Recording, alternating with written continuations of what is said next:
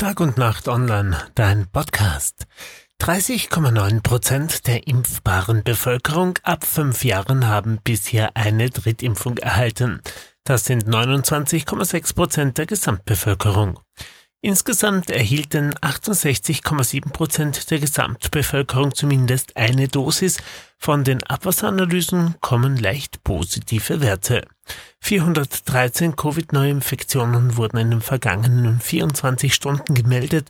288 Menschen sind hospitalisiert und 236 davon stationär und 52 Personen bedürfen intensivmedizinischer Betreuung. Mit einer 7-Tages-Inzidenz von 575,9 liegt Kärnten im Bundesländervergleich an vorletzter Stelle. Vorsichtig positiv sind die Abwasseranalysen zu deuten.